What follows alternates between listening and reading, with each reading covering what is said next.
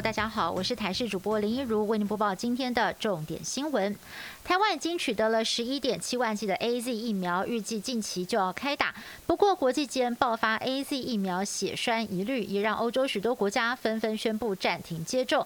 对此，指挥中心表示，根据 A Z 公司公布的最新数据显示，欧洲跟英国一共施打一千七百万剂，截至目前为止发生累计共三十七件栓塞，但仍然低于背景值。部分国家会暂停施打，是为了预防，而不是确定血栓跟疫苗有关。不过，国内的专家认为，短期内国际间接连爆发血栓事件是一个讯号，要多加注意。在还没有厘清因果关系之前，政府不缓打，民众也不会施打。距离二零二零东京奥运开幕还有一百三十天，疫情指挥中心副指挥官陈宗彦在今天就南下国训中心，特别针对国手施打疫苗进行说明。而为了东京奥运相关选手以及教练。从因公出国列在第四顺位施打政策，现在也改为第一优先。接种疫苗的时程要视出国时间而定。而柔道队最快下周就能够打第一剂，同队的人预计将会分批接种。为了解决早交公投风暴，消息指出，总统蔡英文找上了台塑总裁王文渊，希望可以把天然气接收站改到云林麦寮来新建，甚至还因此让经济部长王美花被叫到总统府念了一顿，因为总统事前没接收过台塑有意愿的讯息。对此，王美花在今天出面否认，还说蔡总统关心能源转型，他本来就会不定期的跟总统报告。王美花也强调了麦寮天然气接收站。不是，也没有办法是三阶站的替代方案。新冠病毒变异非常的快，也让民众很担心，现在打疫苗会不会过了多久又没有保护力了呢？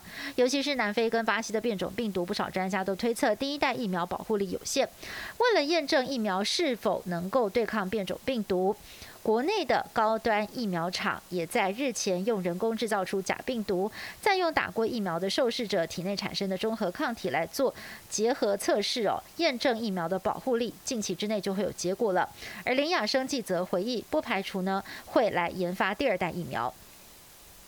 美国总统拜登就任到现在超过五十天，但是截至目前为止，拜登没有主持过一场正式的总统记者会，创下了美国近一百年来政治史上上任之后还没有召开总统记者会的最久记录。有专家分析认为，这很可能是跟拜登的健康有关哦。而拜登在竞选期间，还有当总统之后，多次出现讲话跳针的状况，也让部分人士担心说，七十八岁的拜登认知已经衰退，是否会影响到他履行总统职务的能力？为了提高民众施打疫苗的意愿，不同国家各出奇招。日本疫苗协调大臣河野太郎最近抛出了疫苗假的构想。如果民众接种完疫苗之后出现了副作用，可以向公司请假休息。日本网友大部分都是正面看待。另一方面，英国水电大亨穆林斯则是将要接种疫苗列为员工雇佣的必要条件。但是律师指出，这恐怕对选择不施打疫苗的人构成间接的歧视。员工可以向雇主提告。受到蒙古南部沙尘南下的影响，中国气象局在今天上午针对北京发布了沙尘暴黄色预警。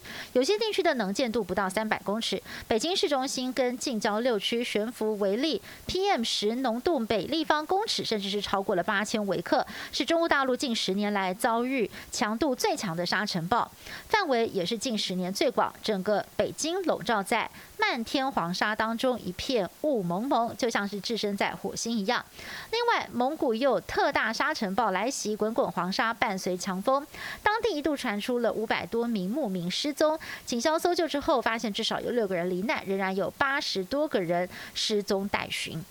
以上新闻是由台视新闻部制作，感谢您的收听。更多新闻内容，请您锁定台视各节新闻以及台视新闻 YouTube 频道。